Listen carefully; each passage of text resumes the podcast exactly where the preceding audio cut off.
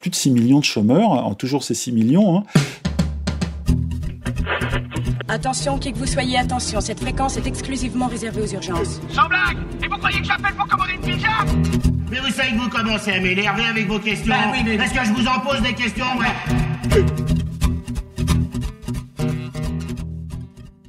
Les policiers manifestent, le service hospitalier manifeste, les pompiers manifestent, les agriculteurs manifestent, les cheminots manifestent, les étudiants manifestent, les retraités manifestent.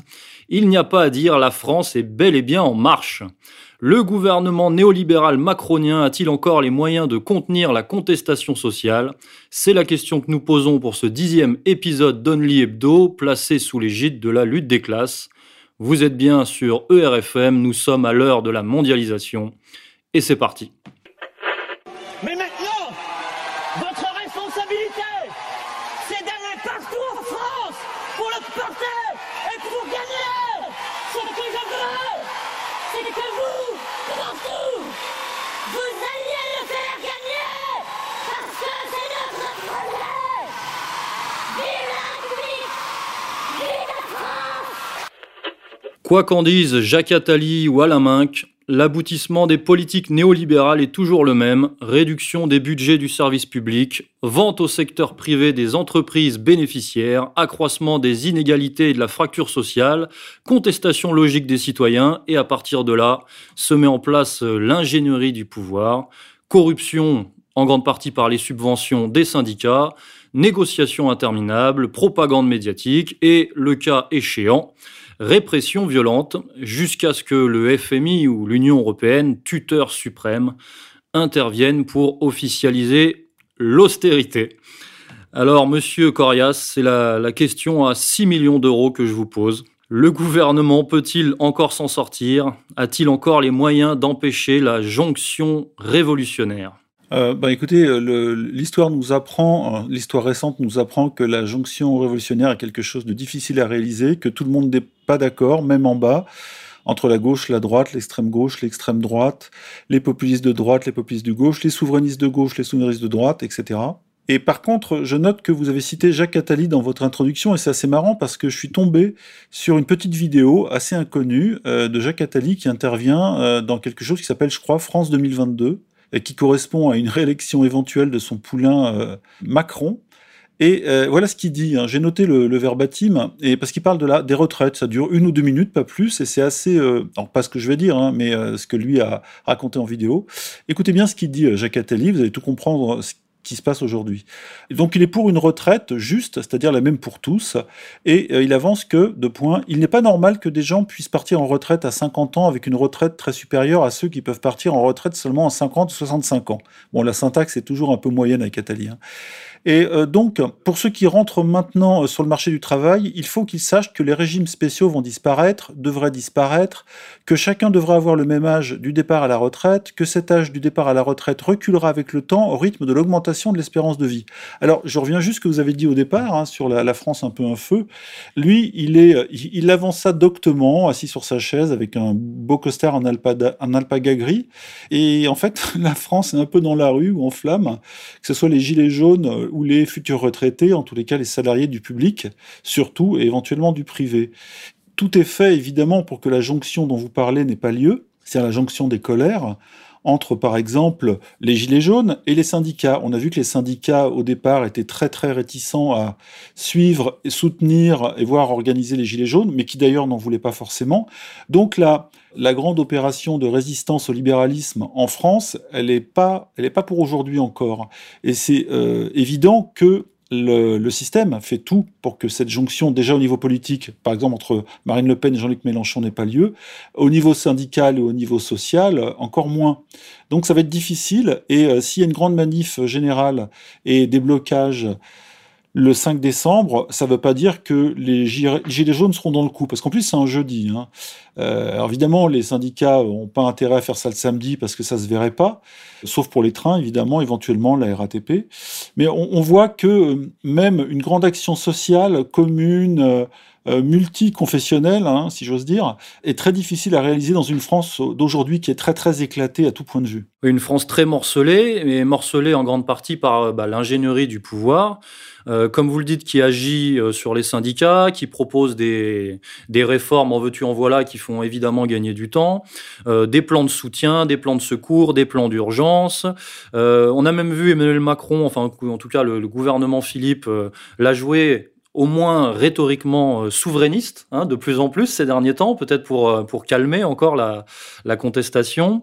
Et puis un, petit fait évocateur euh, qu'on vient de sortir sur le site, c'est cette espèce de, de qui, qui, pourrait justement illustrer cette ingénierie, c'est cette espèce de pacte passé entre Macron et les chasseurs, non? C'est ça. Il avait en 2017, je crois en décembre, reçu à Chambord en douce les deux grands lobbyistes de la chasse, dont un, un monsieur que le grand public ne connaît pas, qui s'appelle Coste je crois qu'il s'appelle Coste, et euh, qui euh, règne, entre guillemets, sur une organisation de 500 000 chasseurs, ce qui n'est pas rien, et en plus chasseurs armés.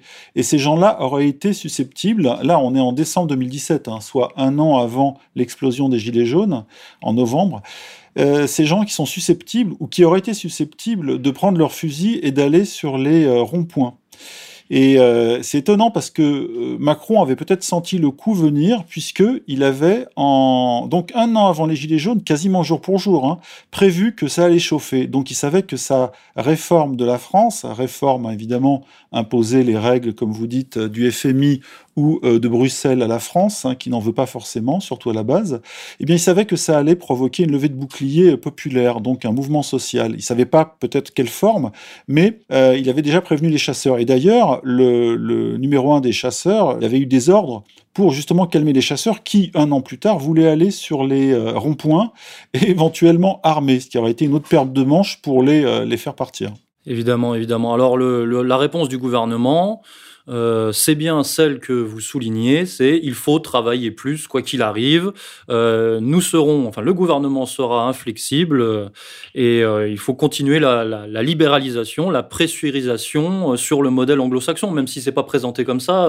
Dans les faits, ça, revient à ce, cas de figure. C'est exactement ça. Alors, je, je, rappelle, hein, pour ceux qui l'ignorent ou qui n'ont pas passé le, la Manche, qu'en Angleterre, on peut travailler jusqu'à 80 ans. Hein. Si la retraite est trop faible, eh bien, 80 ans, on se retrouve gardien de musée ou euh, vigile. On l'a vu, hein, c'est pas du tout une blague ni un, un cas isolé.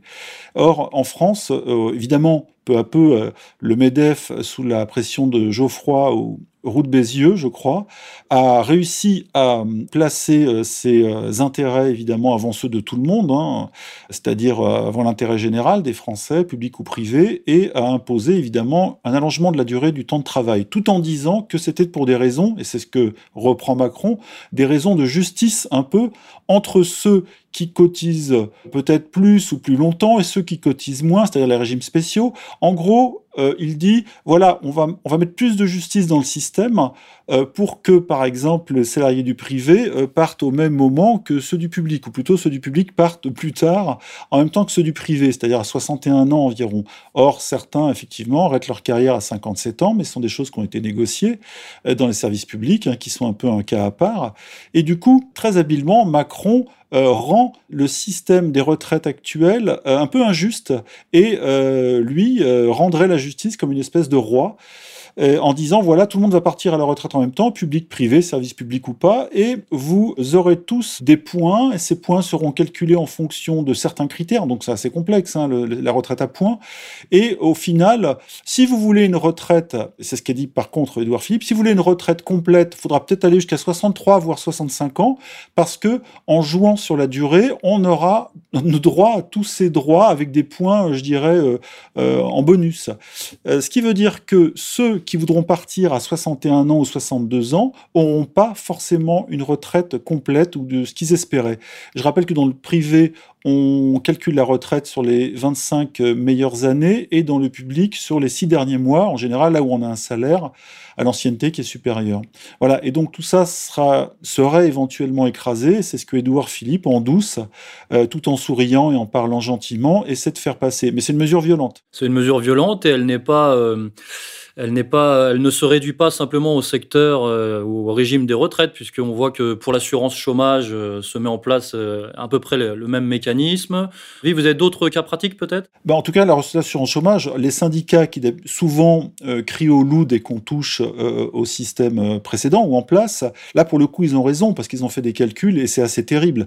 L'indemnisation, comme vous l'avez rappelé, des chômeurs va se calquer quasiment sur le système britannique, c'est-à-dire ultralibéral, avec une indemnisation effectivement supérieure à ce qu'elle est aujourd'hui, mais beaucoup plus raccourcie dans le temps et avec des injonctions très précises et, parfois douloureuses des agents du pôle emploi qui vont proposer certains emplois aux chômeurs, aux demandeurs d'emploi et ils ne pourront pas refuser plus de deux fois des propositions. Donc là, on rentre dans un système effectivement assez dur, pas totalitaire, hein, n'exagérons pas, mais où euh, ça sera la fin du chômage à la papa et c'est la vision libérale des choses euh, du chômeur paresseux qui veut pas travailler et qui se repose sur les, les minima sociaux. Il est vrai qu'en France, parce qu'on n'est pas non plus, nous, euh, antélibéraux à 150%, mais en France, il y, a un problème, c'est que les bas salaires sont trop proches des maxima sociaux, c'est-à-dire que si on ne travaille pas et si on cumule plusieurs aides sociales, on arrive parfois à presque un SMIC, ou en tout cas dans les 900 euros, hein, ce qui est un peu la base du revenu euh, universel, hein, ce qui a été proposé par la gauche. Eh bien, le problème, c'est ça, c'est que euh, l'incitation à travailler n'est pas faux folle. Mais là, pour le coup, le Pôle emploi prépare plusieurs millions de chômeurs, catégorie A, B, C et compagnie, c'est-à-dire plus de 6 millions de chômeurs, hein, toujours ces 6 millions, hein, à euh, se serrer la ceinture vraiment et au bout de 6 mois à dégager s'ils ne trouvent pas ou n'acceptent pas l'emploi euh, qu'on leur propose.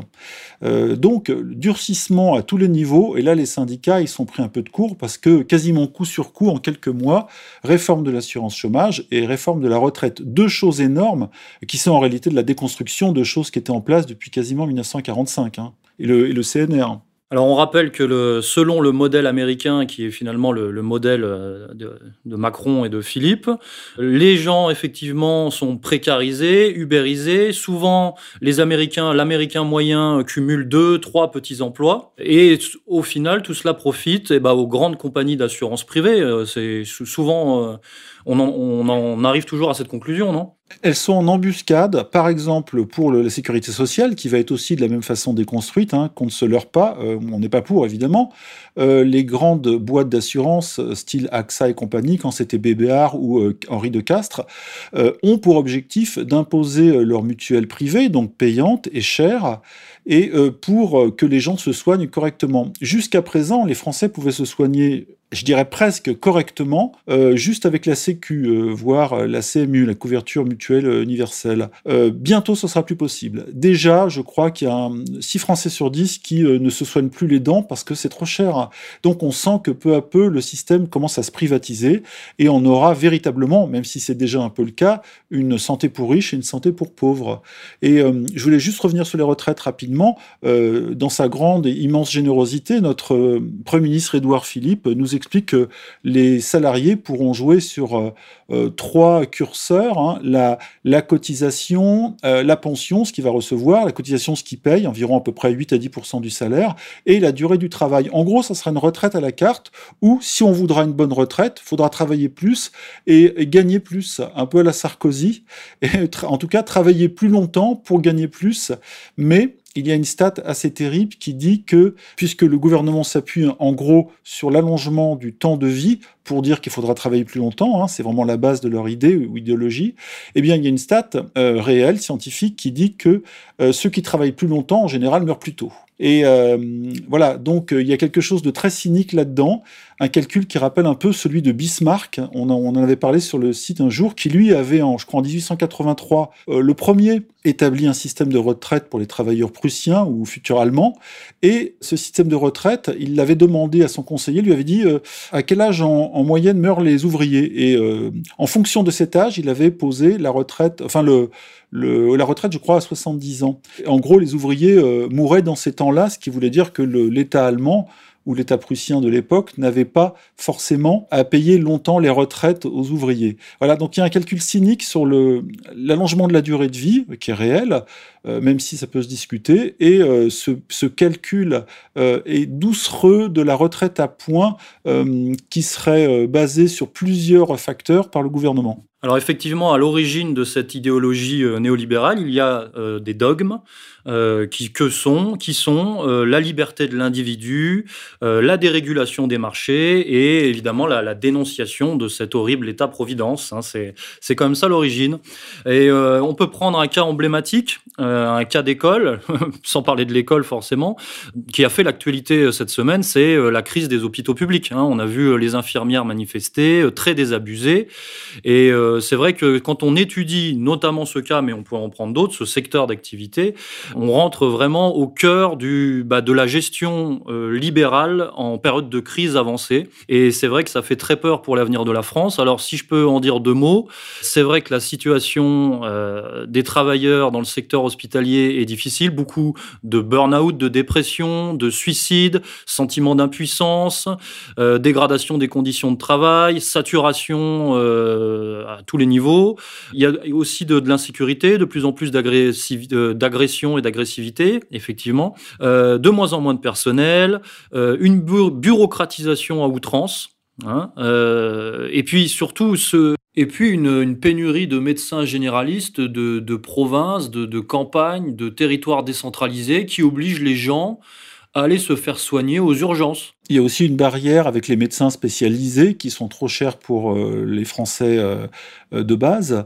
Et puis, effectivement, le médecin de ville, tout le monde n'en a pas un. Et puis, les gens, ils se disent, ah, je vais payer 40, 50, 60, 70 euros, alors qu'à l'hôpital, ils vont, ils vont me compter juste le petit ticket. Et parfois même, certains ne payent pas. Donc, il y a un calcul, effectivement, de pauvres, au pluriel, et, qui, et qui a vu des bataillons entiers de malades, plus ou moins sérieux, il y en a de tous les, tous les genres, se ruer aux urgences, alors qu'ils auraient dû être pris en charge par des médecins de quartier. Donc il y a un cercle vicieux gigantesque hein, dans la santé française. La solution, ce serait de, gérer cette désertification, de, sortir de l'hypercentralisme libéral, justement. Ça serait aussi euh, d'embaucher. Euh, d'embaucher parce qu'on parle toujours d'augmenter les salaires. Alors je rappelle quand même que les infirmières et les infirmiers français sont les moins bien payés de tous les pays de l'OCDE, c'est vrai. Euh, mais euh, on a besoin de, main-d'œuvre dans, ce secteur. Il y a un gros problème par rapport à ça. Et puis surtout, il faudrait eh ben, changer d'organisation, euh, promulguer une véritable vision organisatrice. C'est ça. Et là, là, on est au cœur réel, au cœur du mensonge libéral, de, cette hypocrisie, de cette, de cette, fuite en avant perpétuelle. Et je rappelle que le secteur hospitalier en France est à la limite de ses capacités. Euh, on est vraiment vers un point de rupture, c'est-à-dire qu'en cas d'urgence euh, sanitaire, euh, catastrophe, épidémie ou autre, le secteur hospitalier français n'est pas prêt pour répondre. Ce, point de tension dont vous parlez, il existe chez les pompiers, il existe chez les policiers. Alors ici, je ne parle pas des policiers dans la répression des Gilets jaunes, je parle des policiers au jour le jour avec tout ce qu'on leur euh, demande de faire, avec leur petite euh, théorie des bâtons, hein, un bâton pour une euh, action, etc. De la même façon que dans l'hôpital, tout a été découpé en actes, tarification à l'acte, T2A, TAA, tout ça établi par des gestionnaires, des grosses têtes des ministères qui en réalité ont complètement déstructuré ces grands corps et ces institutions. Et à l'hôpital, dans la psychiatrie, c'est encore pire, le nombre de lits qui se resserrent, les fous qui sont dehors. Voilà, on voit ce que c'est que le libéralisme en action sur les services publics. Hein. Pour les pompiers, c'est pareil, ils sont en tension permanente hein, avec les SDIS établis dans les régions ou les départements. Euh, il suffirait qu'il y ait deux, trois gros incendies en même temps euh, sur des sites euh, Céveso, comme on l'a vu à Rouen, pour que soudain on ne sache plus où aller et quel incendie éteindre en premier. Voilà, donc les tensions sont partout pareilles. Et je rappelle que c'est Sarkozy, le grand, euh, le grand inventeur de cette belle idée de ne pas remplacer un fonctionnaire sur deux qui partait. Et donc, du coup, il a voulu faire augmenter la rentabilité du service public. Or, le service public ne peut pas être rentable par définition. Et évidemment, euh, ce choix libéral a été fait maintenant il y a une quinzaine d'années, hein, après de 2003, je crois. Et on, en voit les résultats aujourd'hui. Hein, les gens dans la rue, les tensions partout, euh, les fous dans la rue. Et alors, évidemment, c'est pas un tableau apocalyptique, mais quand les, quand, euh, je sais pas, 50, 60, 70% des, des urgences hospitalières sont en grève, c'est qu'il y a quelque chose, parce que ce sont des gens quand même qui se donnent à fond dans leur métier, et s'ils se mettent en grève, c'est pour faire remonter un message au gouvernement, et en fait qu'ils s'assoient dessus. Euh, Buzyn a dit, voilà, on va lâcher un milliard et demi, en réalité c'est 300 millions par an à peu près, euh, qui vont servir à rembourser les dettes des, de l'hôpital, parce que l'hôpital est endetté, mais en fait par définition un service public devrait l'être, bref. C'est un peu comme la SNCF. On reproche à ces services publics, en gros, d'être des services publics et de pas être des start-up nations à la Macron. Et ce qui est absurde. C'est absurde, mais encore une fois, cela correspond à une idéologie qui fait la part belle et qui profite aux grands groupes, euh, les labos euh, pharmacochimiques notamment. Et cet ensemble est en train de tuer, de tuer le modèle médico-social français, mais aussi l'esprit médical. C'est ce qui fait que, pour une raison ou pour une autre d'ailleurs, les citoyens vont se détourner de la médecine publique pour euh, soit s'auto-soigner, soit pour ne pas se soigner du tout par faute de moyens, ou euh, pour se tourner vers des établissements privés. Et entre-temps, on passe souvent par des étapes euh, abracadabrantesques. Voilà, où il y a des accouchements. Maintenant, il y a eu déjà eu des, femmes qui sont mortes, des accouchements où les bébés sont morts. Ruffin a rappelé avec raison, Ruffin, le, euh, le, LFI a rappelé que même à, sur Paris, hein, des bébés étaient externalisés dans des hôpitaux euh, pédiatriques de province parce qu'il n'y avait plus assez de lits. Euh, donc on en arrive à des choses absolument absurdes d'un point de vue pratique, mais qui sont pour les gestionnaires hyper centralisés dont vous avez parlé, qui sont logiques. Hein. Ce sont des traits, des bâtons, des chiffres, et tout ça se gère par des grosses têtes qui ont en général fait l'ENA, mais en réalité, euh, dans le quotidien des gens, c'est catastrophique. On ne peut pas gérer euh, la santé comme une start-up. On ne peut pas gérer euh, la sécurité publique comme une start-up. On ne peut pas gérer euh, voilà, le, le, le, système de protection euh, sociale de la même façon. Il y a une acceptation de déficit, même si c'est faux de penser en termes de déficit, puisque ce n'est pas un déficit, c'est un service public payé par la nation. Les gens cotisent pour ça, payent pour ça. Et donc ce n'est pas un déficit chronique, comme disent les libéraux et les économistes complices ou collabos qu'on voit dans les télés tous les jours. Parce qu'eux considèrent que c'est un déficit, c'est faux. c'est quelque chose que la nation se paye. Et comme on dit, le service public, c'est quoi? C'est le patrimoine des Français qui n'en ont pas. C'est quelque chose qui est leur richesse, qui est leur, euh, euh leur confort de vie, euh, qui fait que en France, on, un SDF peut subir un triple pontage. Ça existe dans quasiment aucun autre pays au monde, hein, je dis presque. Eh bien, euh, ici, chez nous, ça, ce, ce, système vraiment égalitaire est en voie d'être détruit et dérégulé, comme vous l'avez dit.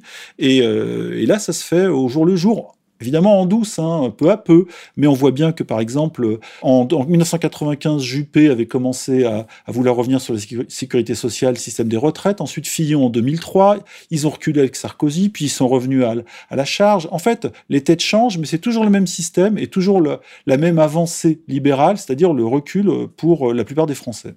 Alors les, têtes changent, mais on pourrait d'ailleurs évoquer bah, la, la, tête actuelle. Hein. La tête actuelle, c'est Agnès Buzyn. Agnès Buzyn, euh, bon, bah, on se souvient, sa première polémique était liée au, fameux 11 vaccins obligatoires euh, qui ressemblaient euh, fortement à une entreprise de, vente forcée.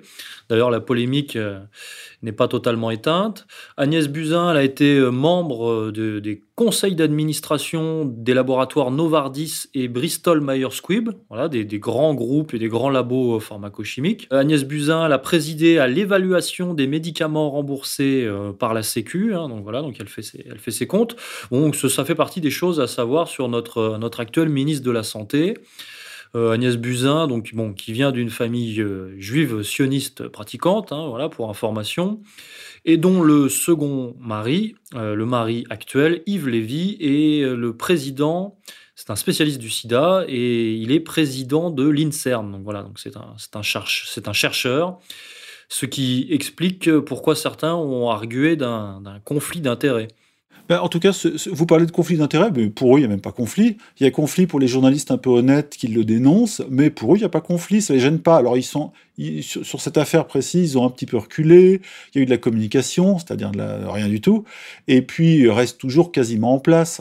Et de toute façon, cette collusion public-privé, euh, c'est la marque de l'énarchie française, c'est-à-dire des, des politiques qui passent du public au privé, comme ça leur chante, pour se remplir les poches. Et puis, dans le public, c'est-à-dire au ministère, ils se remplissent leur carnet d'adresse. Et arrivés dans le privé, ils se remplissent les poches avec leur carnet d'adresse. Voilà, donc c'est une espèce de trahison de l'intérêt national. Et je rappelle quand même que l'ENA, cette grande école d'administration, devait former des, gestionnaires et des politiques euh, tout dévoués à la France, et aujourd'hui, ils sont tout, dévoués aux intérêts euh, privés.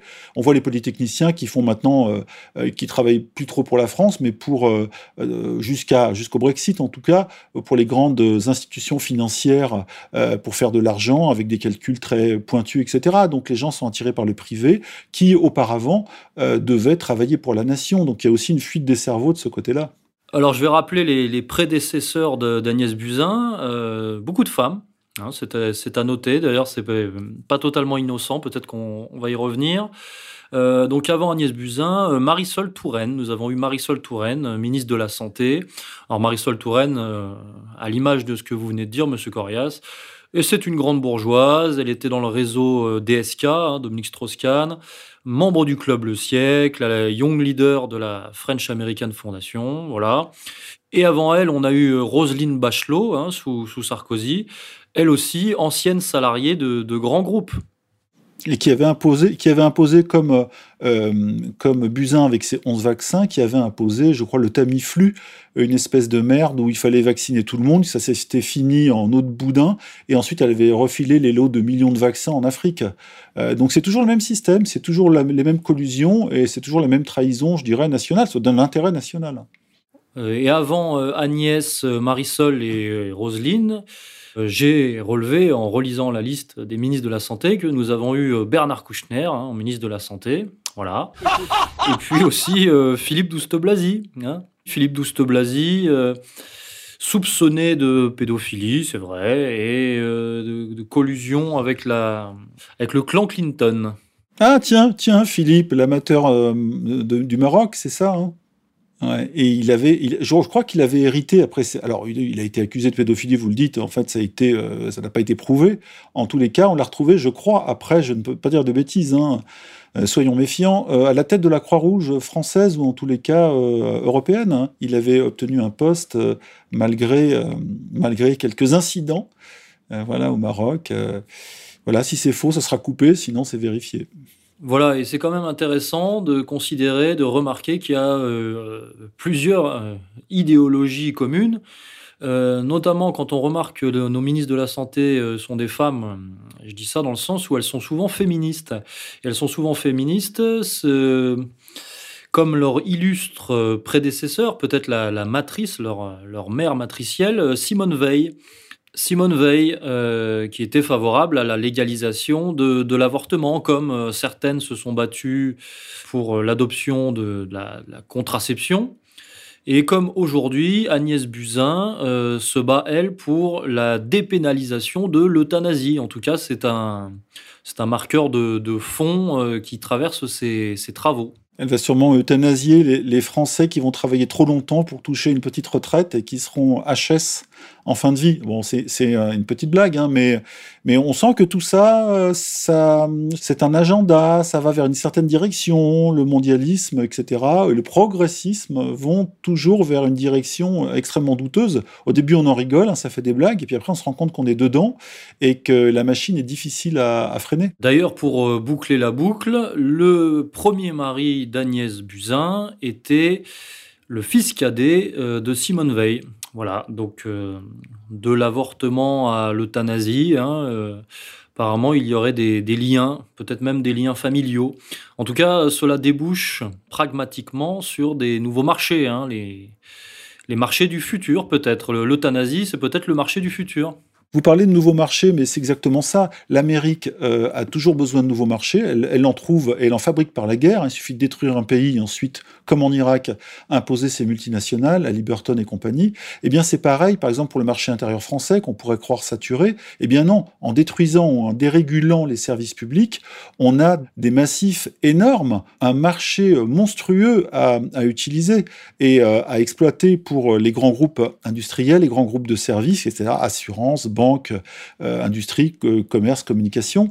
Et, tout cela bave sur les anciens monopoles d'État français, hein, la France qui avait ce, cette particularité d'être un pays à économie mixte, avec du privé, du public, avec des groupes d'État puissants, et ils ont été réduits peu à peu par ces libéraux qui sont arrivés au pouvoir, qui ont mis la main sur l'État et qui en fait ont détruit tout doucement l'État français. On le voit tout simplement avec ce que les gens voient tous les jours, la sécurité. La sécurité est, est, complètement mise de côté. ce n'est plus, je dirais, une obligation presque de service public. c'est devenu quelque chose qui n'intéresse pas, sauf si des boîtes privées interviennent et que les gens arrivent à se payer de la sécurité privée. Et on va y arriver parce qu'il y a des quartiers où les gens peuvent plus vivre de manière tranquille, alors qu'avant la sécurité était était assurée. Elle ne l'est plus aujourd'hui et ça a un sens. Et cette euh, insécurité euh, montante, euh, qui n'est pas un sentiment, hein, eh bien, elle a un sens commercial, comme pour tout le reste. Le fait que l'hôpital soit merdique, saturé, avec des gens qui pètent les plombs de tous les côtés, eh bien, eh bien, un jour, les gens vont se dire bon, moi, je vais prendre une mutuelle, je vais me sacrifier, je vais bouffer moins, je partirai pas en vacances, mais au moins, je serai bien soigné. Et c'est comme ça que ça se passe en fait au niveau individuel. Eh bien, on va se quitter là-dessus, colonel. Au revoir. Chers auditeurs, on se retrouve la semaine prochaine sur ERFM. Euh, si tout le monde a survécu euh, jusqu'ici, hein, pendant dans cette période de crise. Et euh, je passe le, je donne le mot de la fin à Monsieur Corias qui me l'a ardemment réclamé. Eh bien, j'allais dire à tous nos auditeurs, si vous voulez survivre en régime libéral, soyez en très très bonne santé. Voilà, c'est ce que je souhaite à tout le monde. Bonne semaine à tous.